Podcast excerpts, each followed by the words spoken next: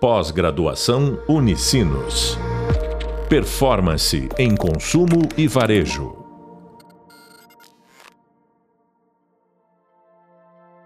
Olá a todos, espero que se encontrem bem.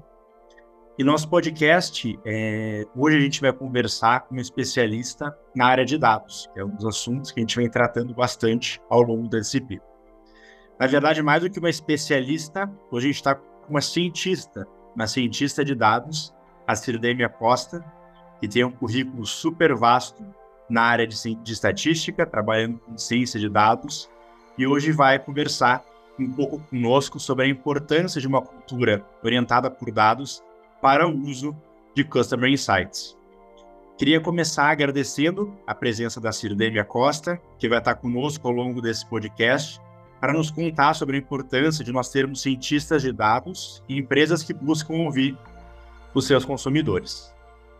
É, eu vou chamar a Cirdeme de Cir, que já se conhece aqui de fora, bastidores. Então, Cir, primeiro, super obrigado pela tua presença. É, pode começar se apresentando aqui para nossos alunos e alunos? Tá bom. Olá, pessoal. Eu vou chamar o Henrique de Fitz que eu tô acostumada a chamá-lo assim, que é o sobrenome dele. Bom, como ele falou, eu sou a Cirdêmia. Uh, como meu nome é muito fácil, a maioria das pessoas me chamam de Cir. E eu vou falar um pouco sobre mim, para vocês me conhecerem, e sobre a minha carreira. Eu sou uma pessoa muito falante, eu sou extrovertida, eu uh, gosto de fazer novas amizades, sou uma pessoa criativa. E sobre a minha formação, eu tenho bacharel em Estatística pela Universidade Federal de São Carlos, a UFSCar, e mestrado também em Estatística pelas universidades USP de São Carlos e a UFSCar. Lá o programa é interinstitucional. Então, por isso, a formação nas duas universidades. Depois do mestrado, quando eu começo a minha carreira no que eu chamo de carreira no mundo corporativo, eu estou aí há cerca de oito anos trabalhando com o que antes se chamava modelagem estatística e hoje se chama ciências de dados. E quero também agradecer muito o convite, Fitz. Eu estou muito feliz de estar aqui novamente contigo. É um prazer falar contigo e falar sobre ciência de dados. Espero de alguma forma colaborar com você. Bacana, Ciro. Obrigado, Ciro. Eu acho que um ponto que é legal você comentar é justamente o que é que faz um cientista de dados, né? Você hoje está numa posição já com muita experiência também de gestão de cientistas. E quando a gente fala muitas vezes em cientistas, a gente imagina que alguém que fica em laboratório, fazendo, manipulando aí química. E a gente vem vendo cada vez mais, né, que cientista de dados vem trabalhando para justamente orientar as empresas a melhorarem seus resultados. O que que você, como é que você resumiria aqui para nossa turma o que que faz uma cientista ou um cientista de dados? Sim, uma boa pergunta. Né? A definição, o uso é, do termo ciências de dados é, vem sendo utilizado recentemente, aí nos últimos cinco anos, e é aplicado para muitas definições, tá? E algumas delas que eu não concordo, porque não é o que faz o cientista de dados. Hoje a gente tem uma definição formal pelo CONRI, que é o Conselho Regional de Estatística, e aí eu vou falar sobre essa perspectiva, tá? Então, vocês podem encontrar a definição do termo de outra forma da que eu vou trazer aqui, tá? Então, o que faz um cientista de dados? Antes de mais nada, ele faz ciência. E o que é uhum. ciência? Ciência é experimentar, ciência é criar hipóteses, ciência é, antes de mais nada, a gente uh, se permitir uh, testar. É, em que momento, depois que eu faço uma experimentação, é, depois que eu faço, crio uma hipótese para depois validá-la, quando que se torna ciência? Quando eu aplico uma metodologia científica.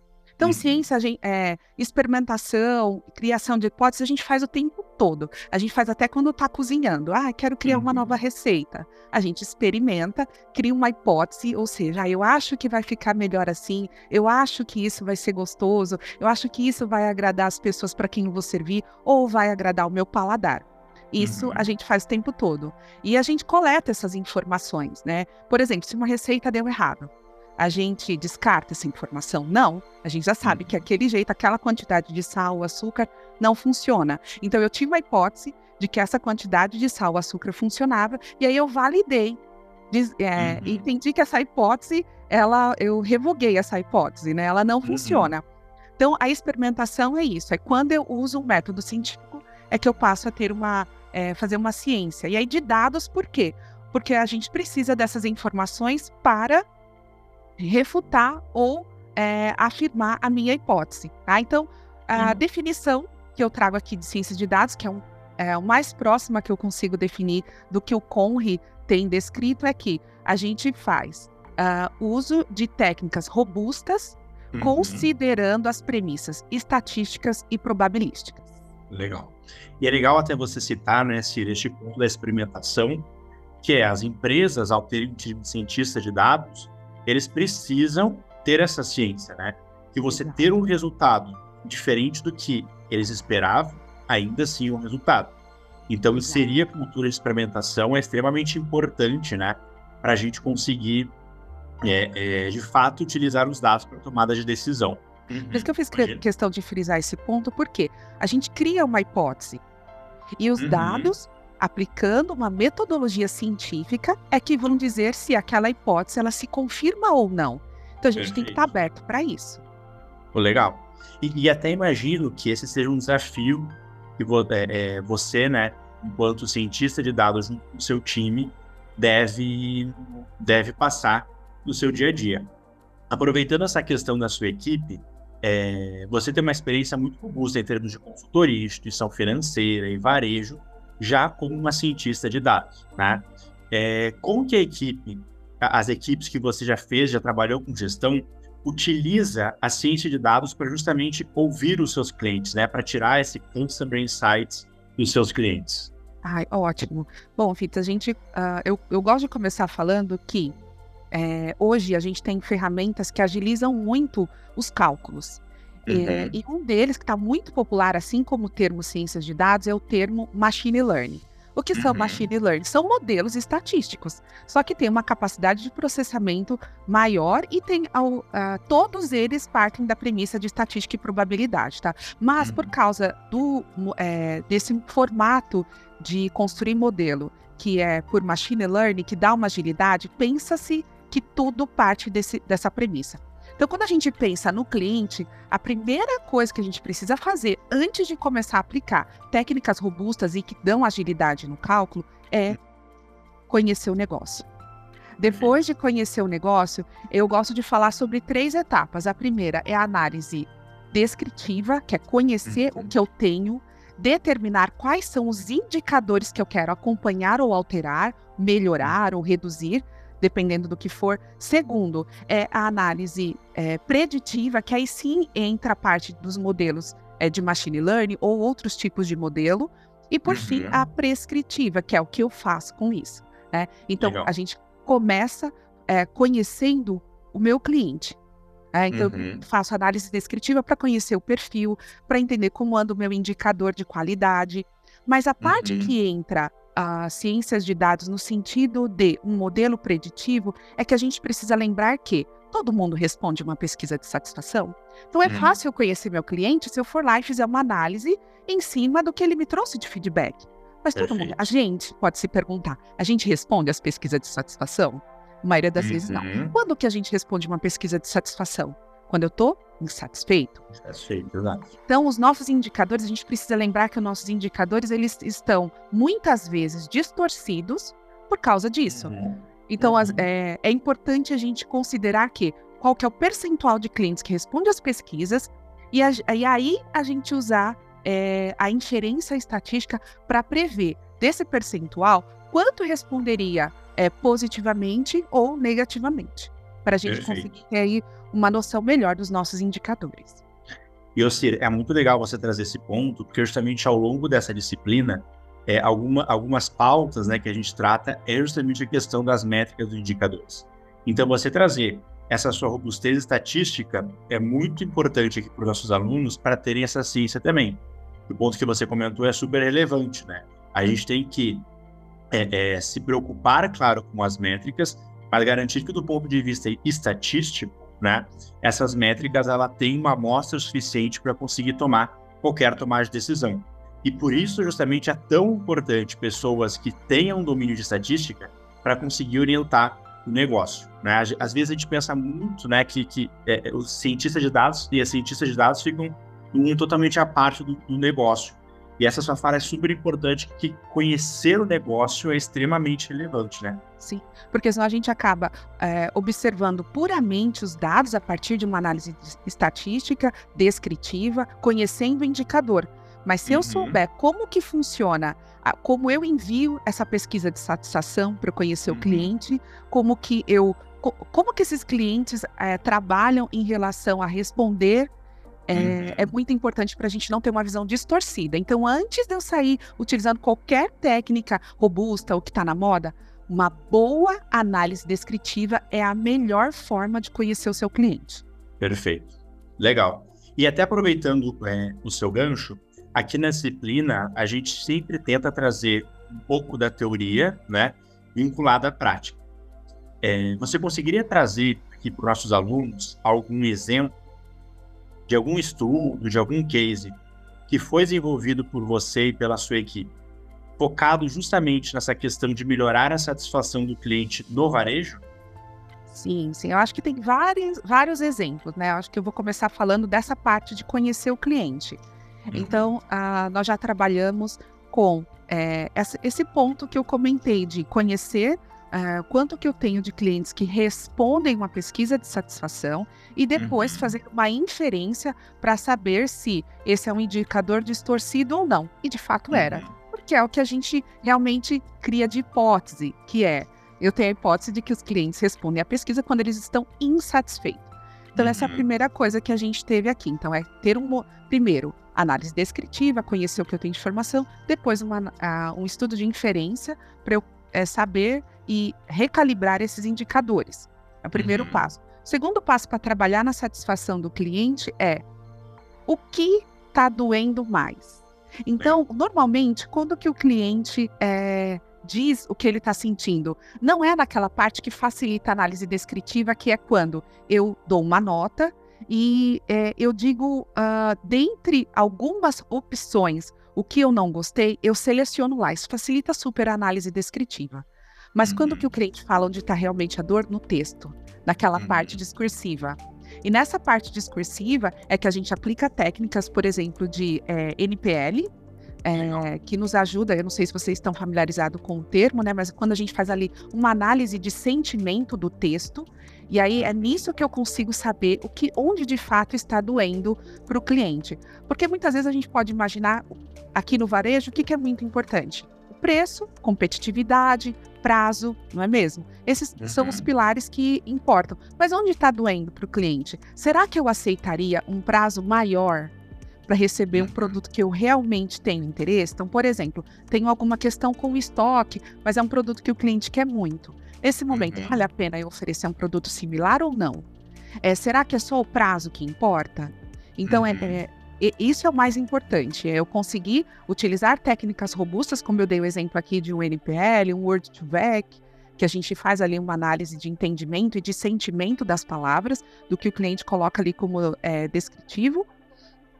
E é, o que eu faço com isso? Uhum. É como que eu entendo a dor dele. Então, para melhorar, eu tenho que ouvir o cliente. E ouvir o cliente Perfeito. nem sempre é um questionário que facilita a minha análise. Uhum. Legal.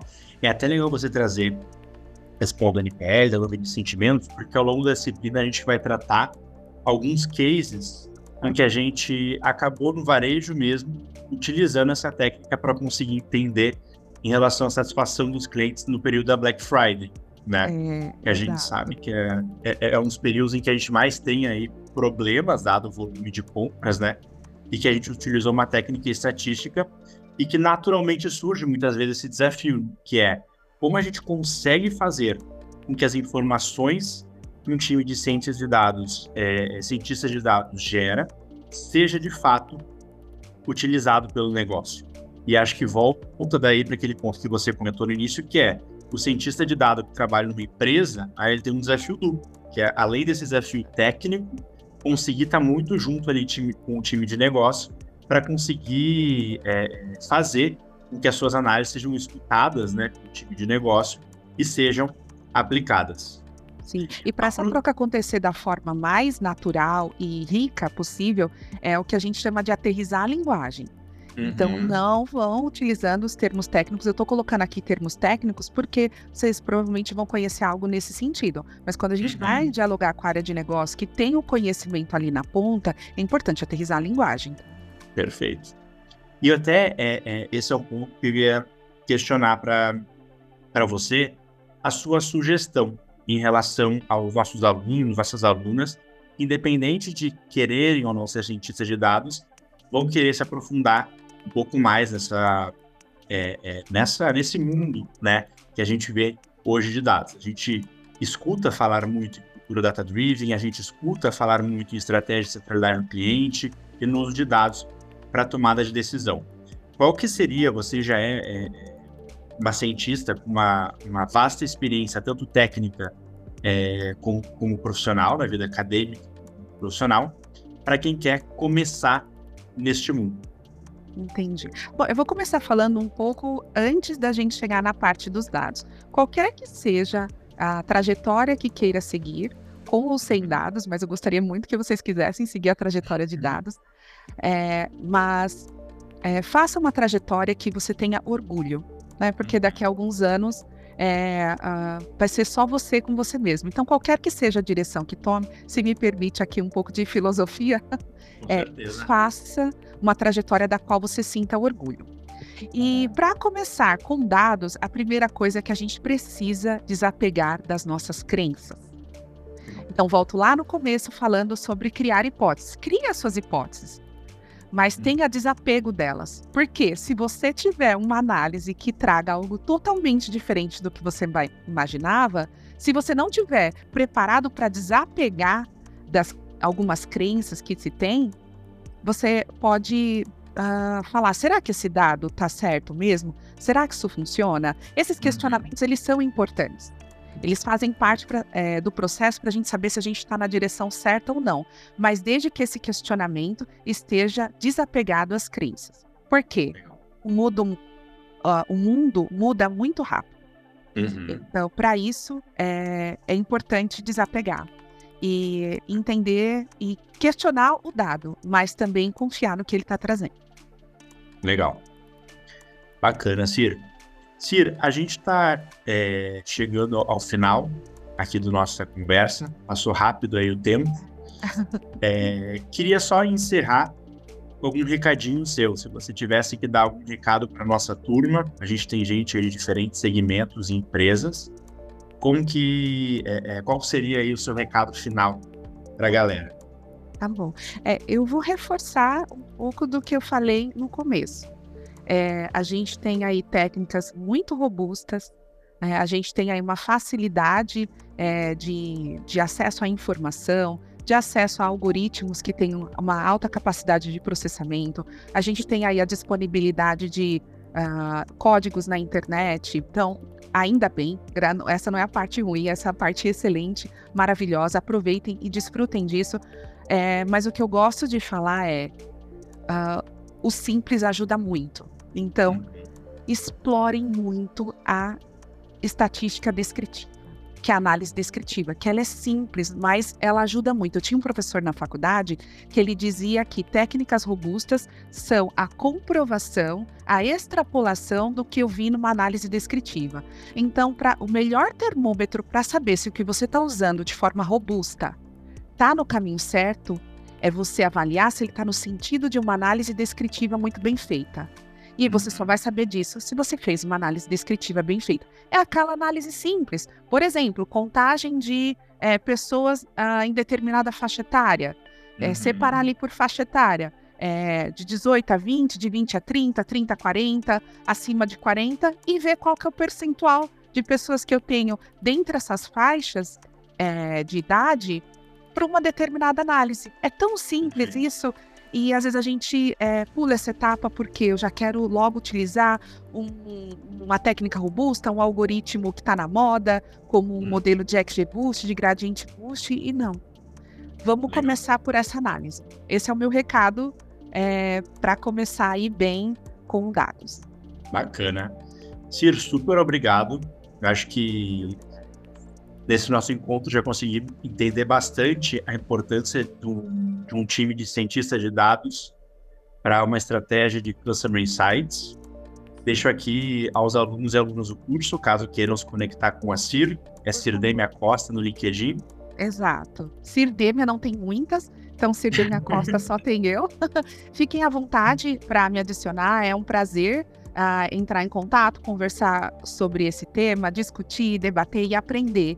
E Fitz, mais uma vez, muito obrigada pelo convite. É um prazer estar aqui e eu espero ter contribuído de alguma forma aí para o curso. E eu espero Com que certeza. vocês que estão aí no curso é, gostem muito de dados e queiram fazer parte dessa comunidade e ajudar a disseminar o conhecimento também.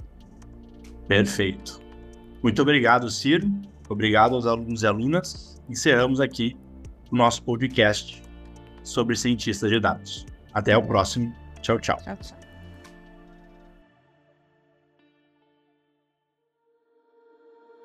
Pós-graduação Unicinos. Performance em consumo e varejo.